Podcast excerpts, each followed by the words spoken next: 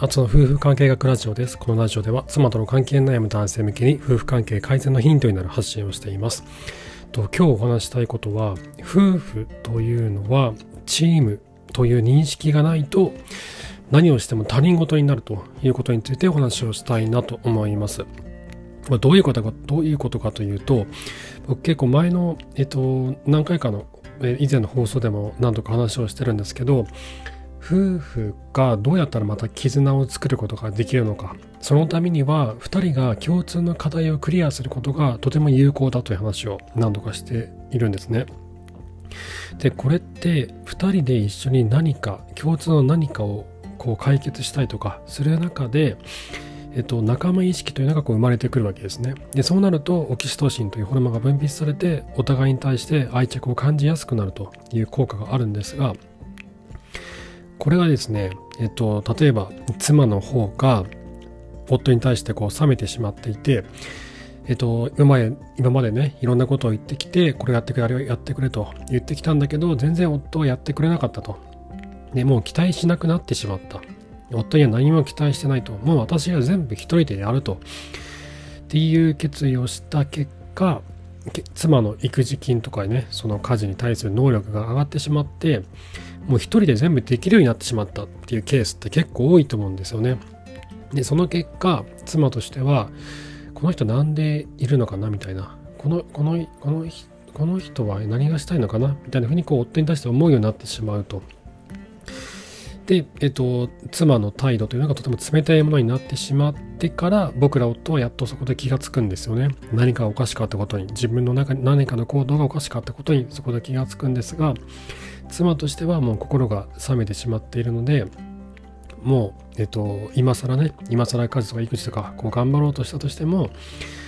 私の心は変わらないよみたいなことをこう言われたりとかそういった風な空気をこう出したりとかするようになるんですが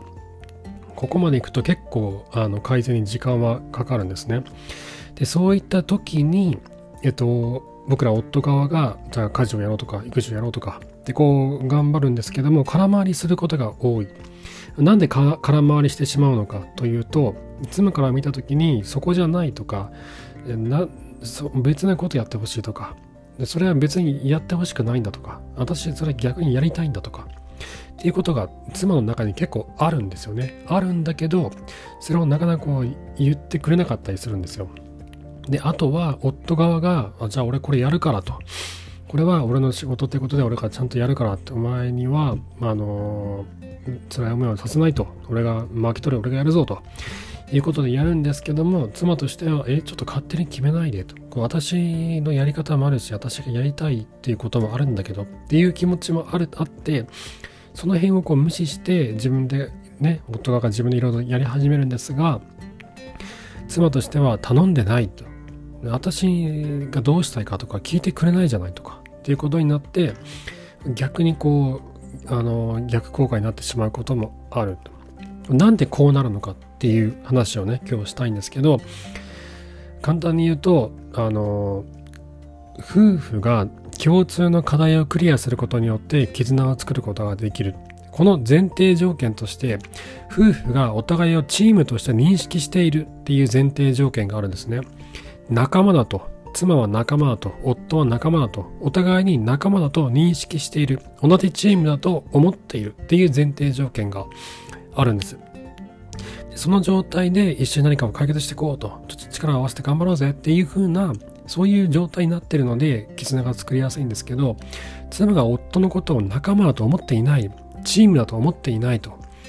言った場合にはこの人なんで一人でそんな張り切ってるの？なんでこの私がやってほしいことやってくんないの？なんで私がやりたいことあんたが勝手にやるの？みたいなっていうふうにこう思ってしまうんですね妻としては。でこれが、えっと、夫婦がチームになっていないということででこうなると妻としては夫のやることが何もかもこう他人事に見えてしまうわけですね。で勝手にやってるっていうことになるんですよ。でこちら側としては良かれと思ってやってるのに良かれと思って家事をしたり育児をしたりとかしているのに妻からしたら何勝手にやってるの？何一人で頑張ってるの？みたいな風にこうなってしまう場合があるわけなんですね。じゃあこれどうしたらいいのかっていうことなんですけどあの、まあ、答えは単純なんです。いつもこういう問題というのは単純なんですけどそれができるかできないかっていうのはまた別な問題なので解決が難しいってことなんですが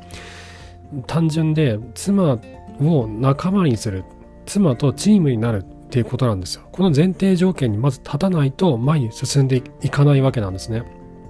でそのためには自分が妻にどういうふうな言葉をかけているのかどういった行動をとっているのかってことを冷静に見つめる必要があるんですよ。自分がその何か家の中の家事とかをね妻がこれ大変そうだなと。これちょっと毎日やっても大変そうだなと。じゃあ俺がやるかと。やったらあいつ楽になるなと。いうことでやるんですけどその時に本当にその妻が困っていることは何なのかっていうことを妻と話さなきゃダメなんですよ。妻がヒアリングしなきゃダメなんですよ。妻に話を聞かないとダメなんですよ。結構多いんですけどいざ妻に話を聞いてみたらあのこっちがね困ってると思ったことは実は困ってなくて全然違うことをやってほしいと思ってたとかっていうことは結構あるんですよね。寝かしつきが大変だろうと思っていてこっちがやるよって言って頑張ってたんだけど実はやりたかったと。もう今しかない。子供といられる時間は今しかないということでやりたかったっていうケースもあるしあとは僕みたいに皿洗いが妻が大変だなと思っておやるよって言ったんだけど妻がずっと断り続けてななんでなんだろうと思ったらすごい気持ちが乗っててめっちゃこれ洗いたかったなみたいなね。そういうよくわかんない理由もあったりするんですよ。だからこれはね話し合わないとダメなんですよ。で話す時に妻の意見を尊重するっていうことがすごく重要なんですね。でやっちゃダメなこととして逆のことで妻の意見を無視すると。妻が何をしてほしいかっていうのをあの勝手に決めないで話す話し合う必要があるんですよ。でその時になんか妻妻にこれってどうなの？大変じゃない？とかやろうかどうしようか？って話をした時にあの妻が「いやこれ実はやりたいのね」とか「いやこれ大変だけどまあちょっとやりたいから」みたいな。した時に「いやいや大変だったらやるから」って「それなんでやるの?」みたいな風に話をしてしまうと私を否定された。私を受け入れてくれないと。私を大事にしてくれないっていうふうにこう思われてしまうんですね。なのでまずは意見を無視しない。妻の意見を無視しない。そしてえっとやっちゃダメなことをしてはさっきも言ったように妻が何をしてほしいかっていうのを確認しないで自己満足で何か自己満足で何かをしてしまうといやそうじゃないそっちじゃないってことに後からなる。あとは結論を急がないってことですね。こうなんだろうってことでこう突き進んだりとかしないってこと。やった方がいいこととしてはさっき言ったように何かを決める時は2人で一緒に決めるっていうのがすごく重要ででその時にはあの焦らずゆっくり妻の意見妻の話を聞いてあげるっていうのがすごい大事なんですね。これ大変じゃない？どうどうなのかなってもし大変だったらね他のその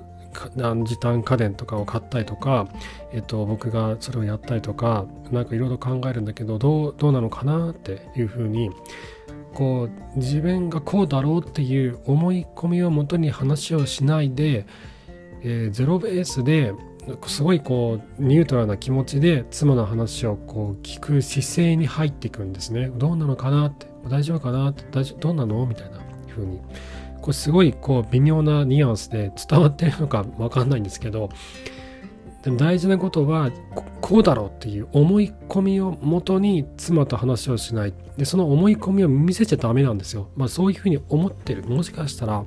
毎日洗濯機回してて外に干してて大変じゃないのかなってこれ洗濯乾燥機買った方がいいんじゃないのかなみたいな風な気持ちが自分にあってたとするじゃないですか。でその時に、えっと、妻に対して毎日洗濯やって乾燥やって洗濯やって外に干すの大変だから洗濯乾燥機買おうよみたいな話をするといやいや私できるからってなるんですよね。これ僕がそうだったんですけどできるからって言うんですよ。で僕がやってたんですけど毎晩外に干してて辛かったんですよ。寒いし。もうやりたくないと思って。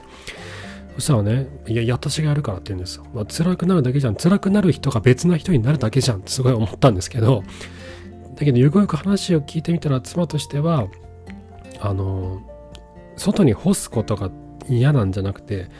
洗濯機が古くなってきてこのなんかワカメみたいな黒カビがめっちゃ出るんですよ洗濯機から。でそれがすごい嫌だったらしいんですよね。で洗濯機を買い替えると新しい洗濯機はそういった黒カビが出ない構造の洗濯機だってことを僕は調べて説明したらあそれいいじゃんと。買おうよみたいな。トントンって話が決まってあそっちだったんだってその時気づいたんですよね。妻が何に困っているのかっていうのは本当にちゃんと聞かないとわからないんですよね。なので2人で何かを決める時というのはえっ、と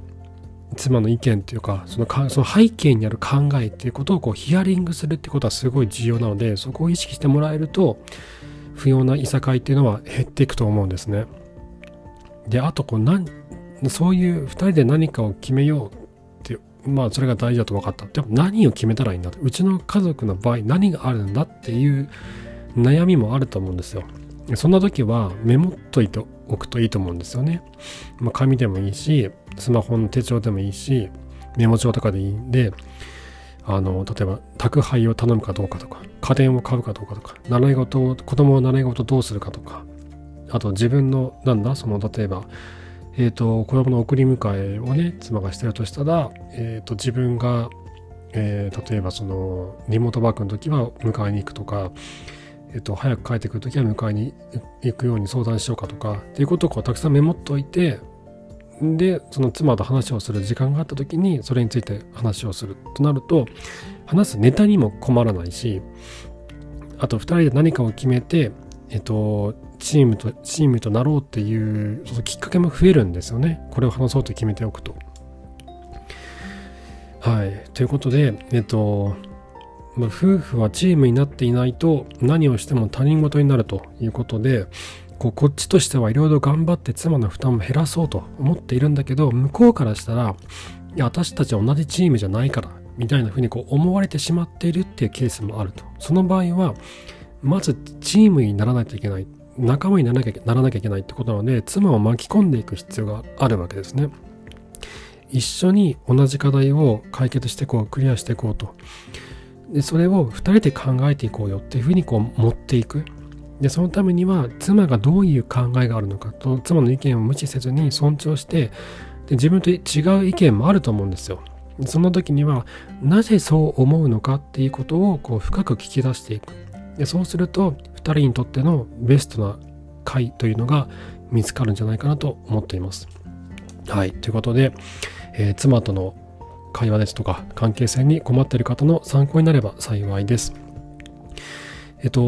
ノートのサークル機能を使って、松の夫婦関係改善カウンセリングタイマスという名前で、妻との関係に悩む男性向けにアドバイスに乗っています。えっと、こちら、放送の説明欄にリンクを貼っておきますので、えー、気になる方はぜひご利用ください。初回無料で行っております。あと、質問箱の方は男女問わずお悩み相談を受け付けておりますので、いつでもこちらご利用ください。はい。ということで、えー、今回も最後までありがとうございました。また明日お会いしましょう。さようなら。